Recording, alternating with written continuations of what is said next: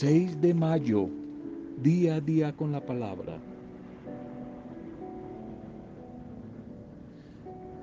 Los servidores, los animadores, líderes, líderes verdaderos, ante todo, siempre son sensibles ante las necesidades de la gente que les rodea. Son sensibles ante el dolor y el sufrimiento de su prójimo. El líder, el verdadero animador, es el que se toma en serio el sufrimiento, la adversidad de los que les rodea. Muy importante esa característica para todos los líderes, animadores de pequeñas comunidades. Ser sensibles ante la necesidad de los demás. Que ojalá nuestro corazón siempre se quebrante y se duela ante las mismas cosas que entristecen y le quebrantan el corazón a Dios.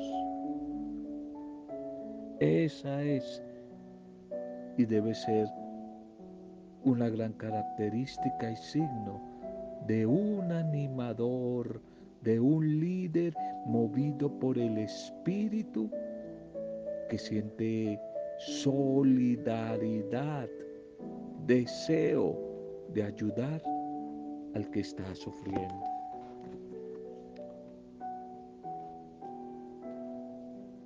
Bendición a tu vida a esta hora. Salud y bendición para cada uno de ustedes en este nuevo momento. Saludo a las familias. Saludo a las pequeñas comunidades, a los grupos. Saludo y bendición e intercesión a todos los que tal vez en este momento están viviendo situaciones duras, situaciones difíciles, en alguna área de su vida, enfermedad, tristeza, problemas económicos.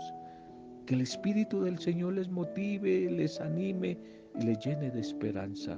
Ánimo que en Jesús resucitado tiempos, días mejores van a llegar. Nuestro saludo para todos los que hoy están celebrando la vida, alguna fecha especial, algún aniversario.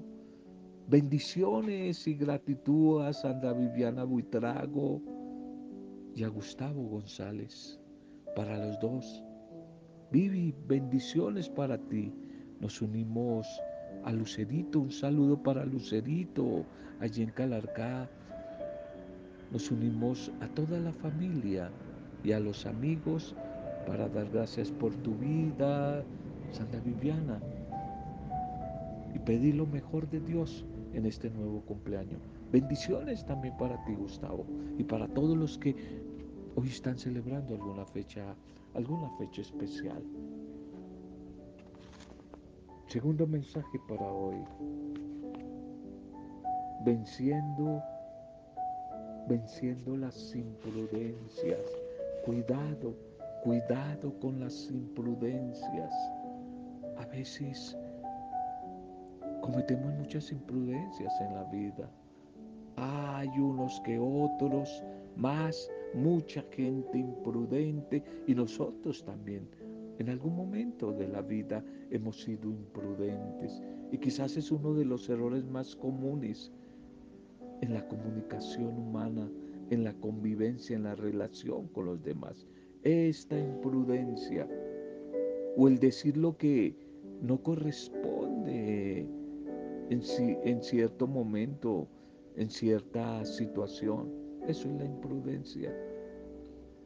Decir lo que no corresponde. Y pensando en esto, quiero proponerles como tres comportamientos que debemos de tener cuidado, revisar y tratar de eliminar, sacar de nuestra vida si deseamos mejorar nuestras relaciones con los demás, nuestras relaciones interpersonales, la comunicación, la convivencia con los demás. Uno, ¿cómo nos cuesta guardar silencio? ¿Cómo nos cuesta estar callados? Esa tentación a querer hablar y hablar y hablar. Así lo que vayamos a decir no lo hayamos pensado antes. Este tipo de personas que hablan y hablan están siempre muy cerca de fallar, de equivocarse, de no atinar al expresarse correctamente. Hay momentos en los cuales lo mejor y un signo de bendición es hacer silencio. Entender que no siempre tenemos que participar de las conversaciones en las que estamos, si no tenemos nada bueno que decir. Entonces, ¿para qué hablar? Segundo, personas que primero hablan y luego piensan lo que ya dijeron. Y estas personas siempre van a terminar metidas en problemas porque tienen más rápida la lengua que el cerebro. Está claro, muy claro, que tenemos que pensar antes. Tenemos que pensar cada cosa que vamos a decir y sobre todo preguntarnos qué impacto puede tener en las personas que nos están escuchando. Tercero, el tratar de quedar bien a veces nos hace decir lo que no es prudente lo que no es prudente para ese momento, para X situación. Creemos que entre más hablemos, más respetados, más valorados, más simpáticos vamos a ser por las demás personas que están a nuestro lado. Pero en el fondo no es así. ¿Cómo tenemos que aprender a escuchar más, a analizar bien las diferentes situaciones antes de emitir conceptos, dar opiniones. Pensemos antes de hablar y revisemos si realmente es necesario decir lo que vamos a expresar. Aunque nos cueste, tenemos que aprender a escuchar, a callarnos exterior e interiormente y a escuchar tranquilamente lo que la otra persona nos quiere participar, nos quiere comentar, nos quiere decir. Aprendamos a mirar bien el contexto, las personas, el modo, los efectos antes de emitir un juicio. Dios no nos quiere mujeres y hombres imprudentes, porque de esa manera terminamos haciendo sufrir a la gente injustamente. Aprendamos a escuchar, pidámosle hoy a Dios que nos regale a través de su espíritu, que nos regale el don, el don de la prudencia.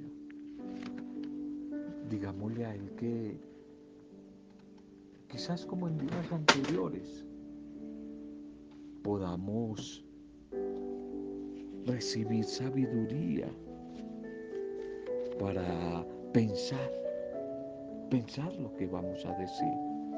No olvides, quizás lo mencionamos en, hace algunos días, no lo recuerdo, algunos textos acerca del daño que puede hacer la lengua cuando no pienso para hablar. Proverbios 13:3, por ejemplo, nos dice que el que guarda su boca preserva su vida. El que mucho abre sus labios termina en ruinas. Siempre va a terminar en ruinas. Por eso hay que entregarle ese dominio, ese control de nuestra palabra al Señor. Porque es que nuestras palabras pueden causar un efecto en los demás. Pueden causar un efecto, especialmente cuando no soy sabio y prudente, de daño. Cuando digo algo que no es verdad, cuando digo algo perverso, no solo revelo el pecado que hay en mi propio corazón, sino que también refuerzo ese mal y contribuyo a que crezca.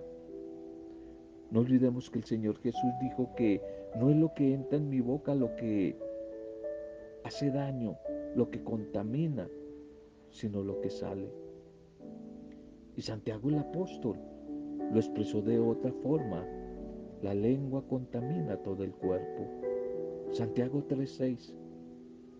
Es que mi lengua no domada me va a meter en muchos problemas. Me hace daño, me corrompe y me va a meter muchos problemas con los demás.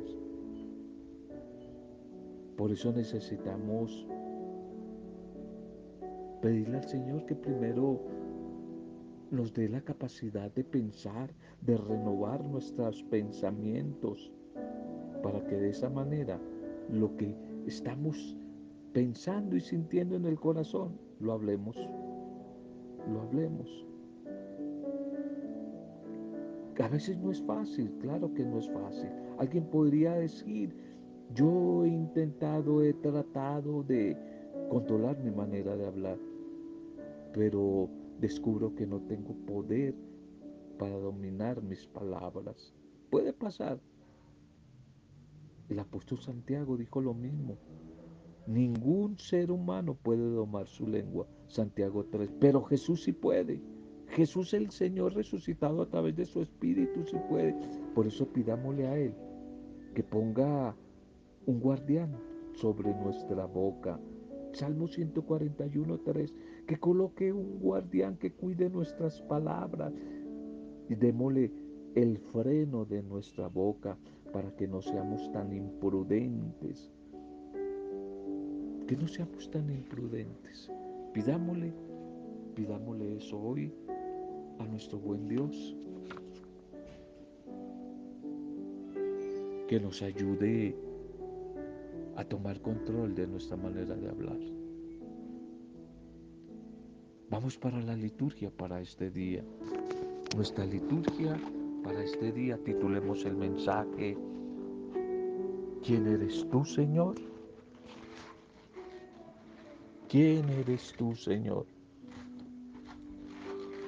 La primera lectura para hoy. La primera lectura para hoy es del libro de los Hechos Apostólicos 9120.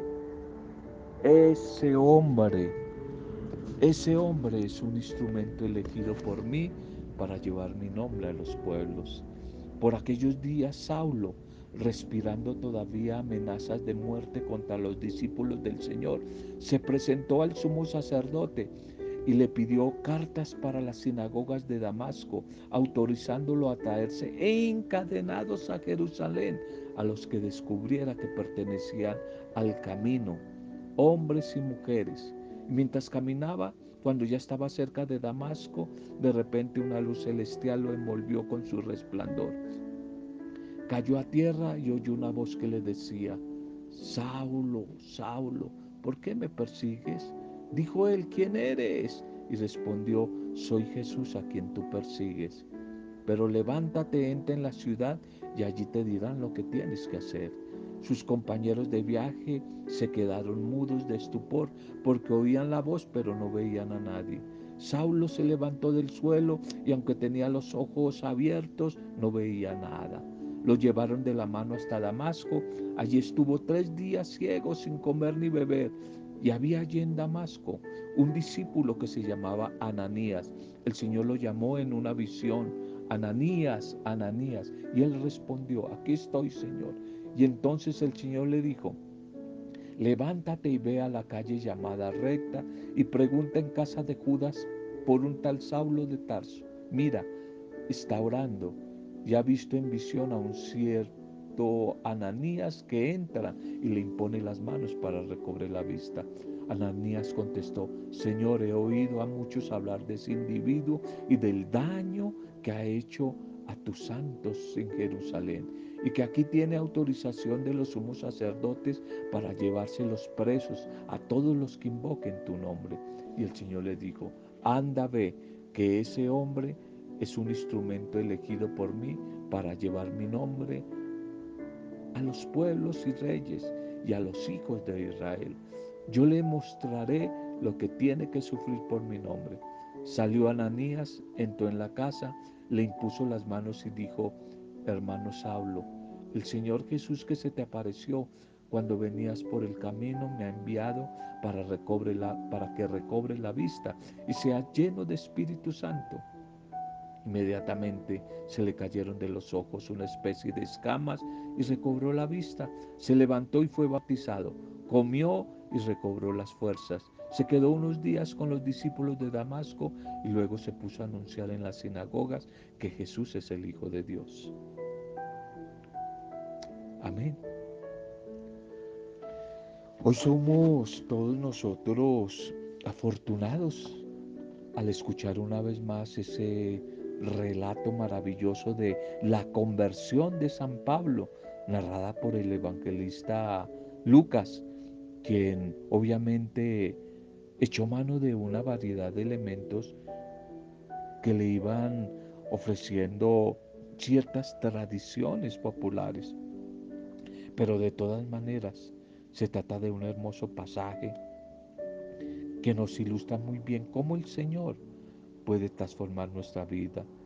Le puede dar un giro de 180 grados si nos ponemos en camino.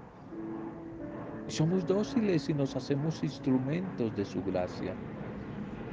¿Quién eres tú, Señor? Fue la respuesta a la pregunta de Jesús.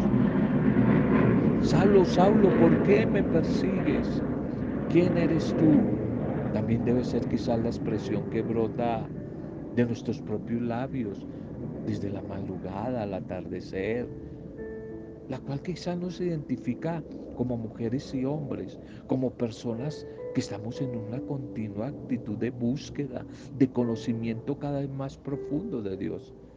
Aquí estamos, Señor. Aquí estamos como Saulo.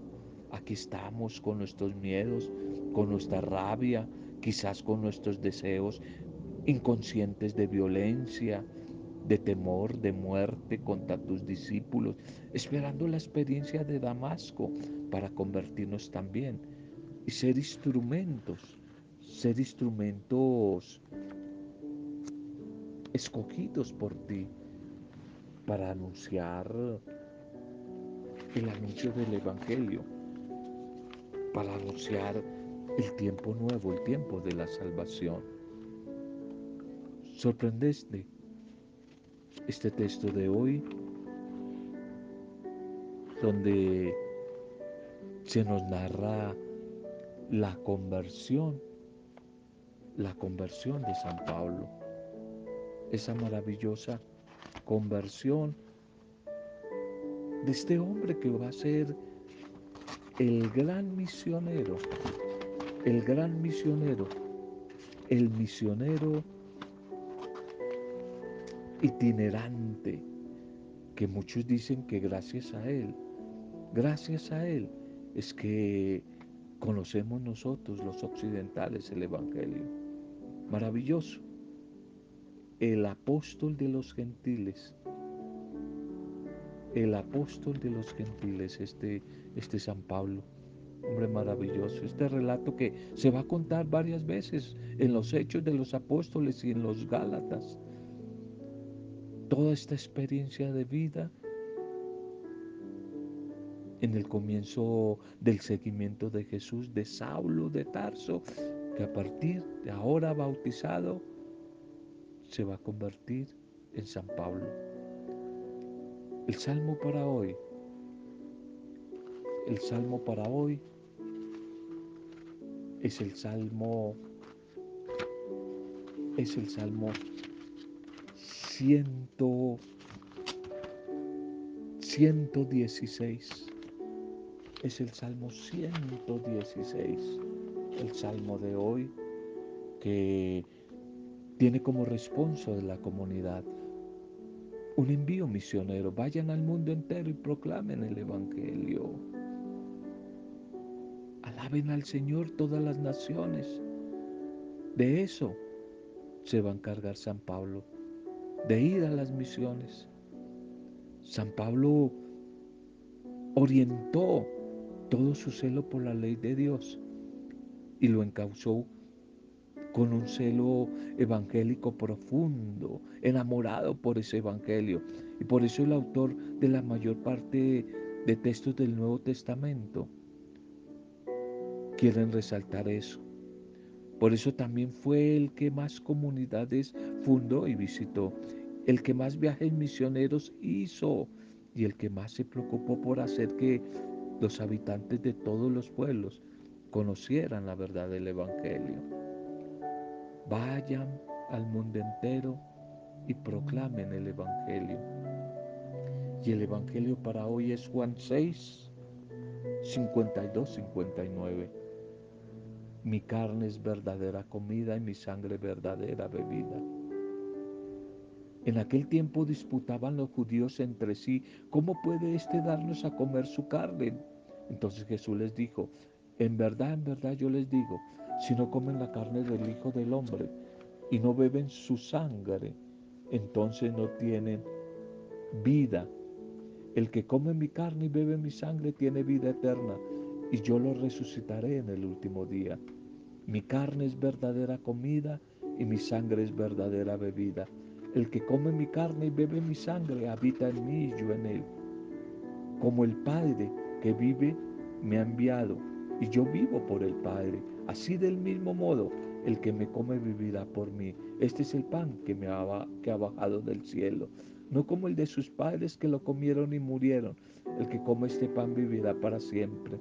Esto lo dijo Jesús allí en la sinagoga de Jerusalén de Nazaret cuando enseñaba allí por Cafarnaún. Amén. Amén y amén. San Juan sigue relatando este discurso llamado eucarístico.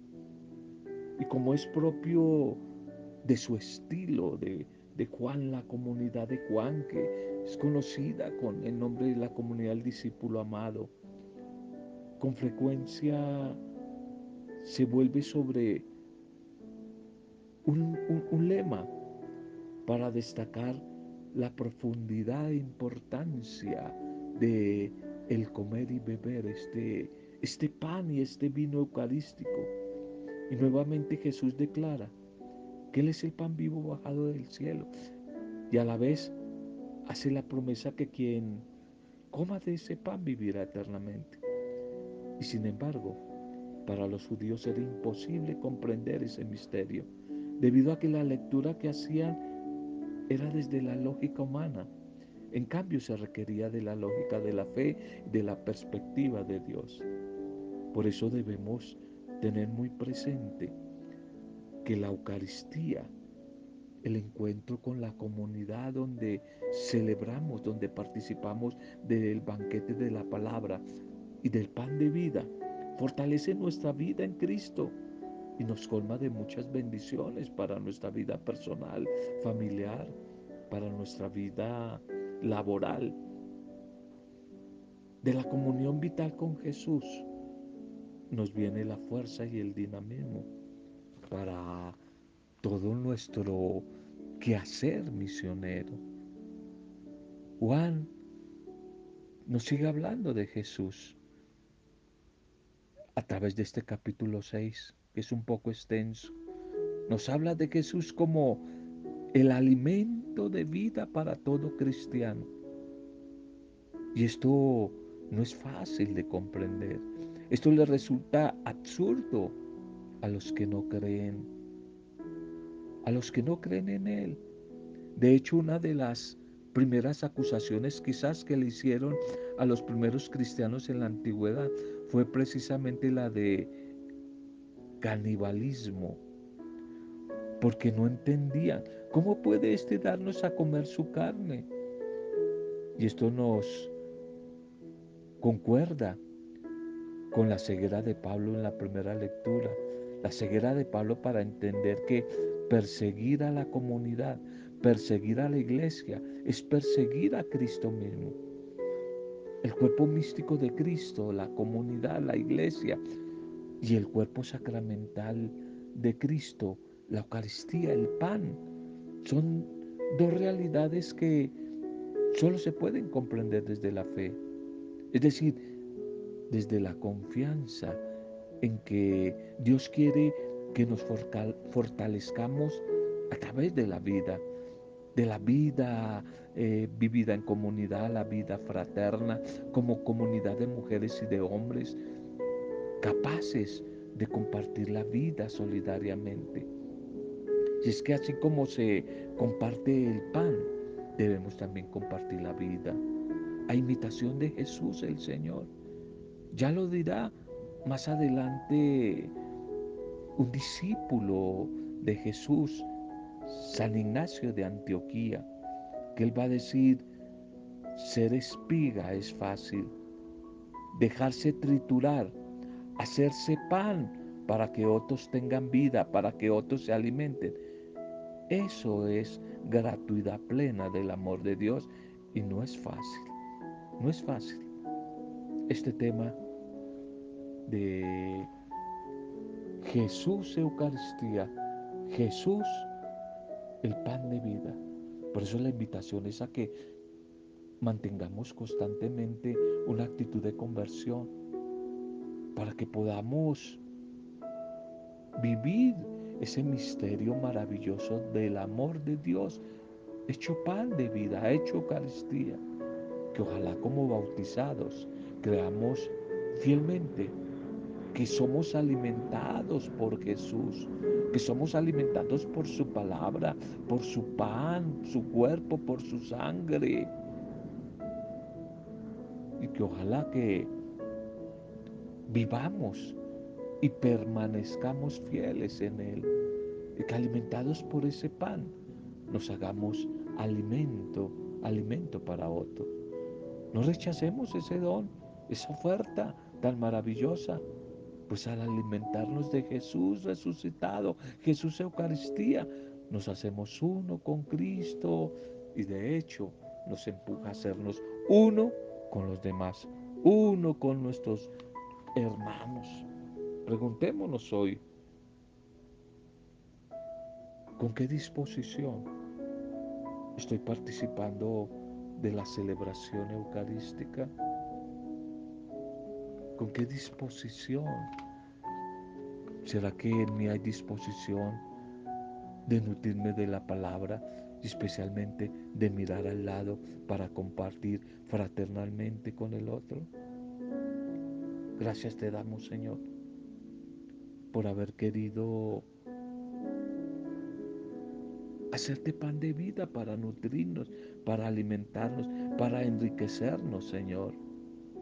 Hoy te pedimos perdón por todas las veces en que no hemos valorado tu entrega, no hemos valorado tu entrega eucarística, signo de amor profundo. Perdónanos, Señor. Y gracias porque te nos das como alimento de vida. Haz que seamos conscientes de nuestra fragilidad, de nuestra debilidad y que nos esforcemos por renovar nuestra vida según la voluntad divina, que podamos recibirte a ti en tu palabra, a ti como alimento y nutrirnos, nutrirnos Señor para la misión. Que podamos ojalá como San Pablo y como estos primeros creyentes, mujeres y hombres discípulos tuyos, optar por una sincera conversión, de tal manera que abramos los ojos a tu verdad y optemos por la justicia, optemos por la vida, optemos por la paz, optemos por el perdón, por la reconciliación. Que ojalá podamos día tras día enamorarnos de ti, de tu palabra, de tu pan de vida, Señor. Hoy te pedimos a través de la palabra, del mensaje que hemos compartido por todos nuestros hermanos afligidos, cautivos, oprimidos, enfermos, física, emocional, espiritualmente, cautivos, desplazados, migrantes, todos nuestros hermanos que no tienen trabajo, que no tienen pan, que no tienen techo, por todos aquellos que han perdido la esperanza, Señor, en ti.